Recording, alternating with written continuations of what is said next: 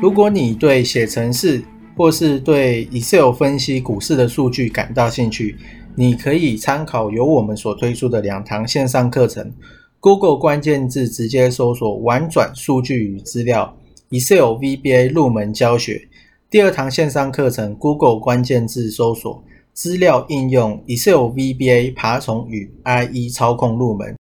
这两堂线上课程将在 HAHOW 好学校线上课程贩售平台。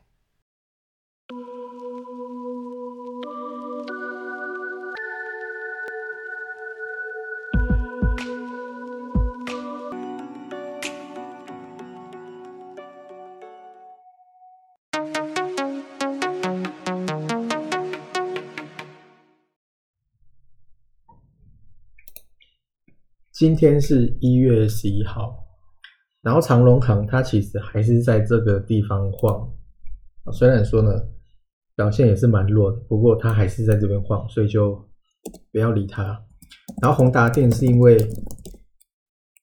已经快要破区间下缘了，然后我知道了，呃，市场有一个很厉害的人，他在他开始在看空元宇宙。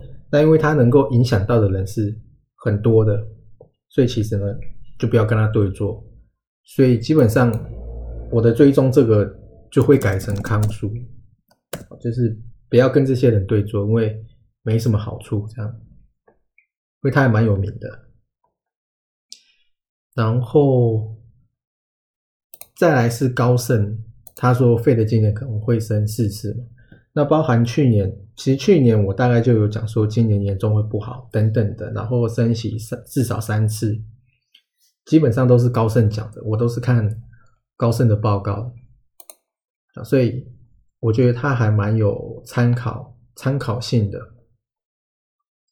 然后另外是 VIX 恐慌指数跟主力买卖超来看，虽然说我不觉得它会大跌，不过其实非常难做，因为今天又涨到金融嘛。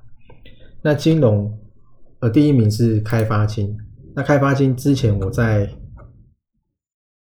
抓这个地缘券商的时候呢，它就有一直跳出来，包含了很多的金融，所以基本上我两三周前都就有看到他们一直在买金融。然后另外因为非常的难做，即便它没有大跌，但是也是很难做，基本上没什么空间。然后加上了小新股也是。跌的还蛮惨的，所以我已经把很多钱都抽回来。我现在里面剩下的是非常少，因为基本上我还是会留一些，留一些在里面，但是就是非常少啊，基本上已经是大概是四成以下了，三四成。然后抽回来的，我大概会把一些放到期货里面去。那我想说，第二季呢，搞不好用得上。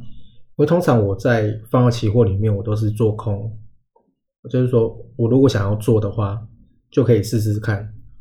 那因为它是双向都可以做，然后因为股票其实也没什么好做的，大概呢是这样子。就是说我已经把一些钱移过去保证金的户头里面了。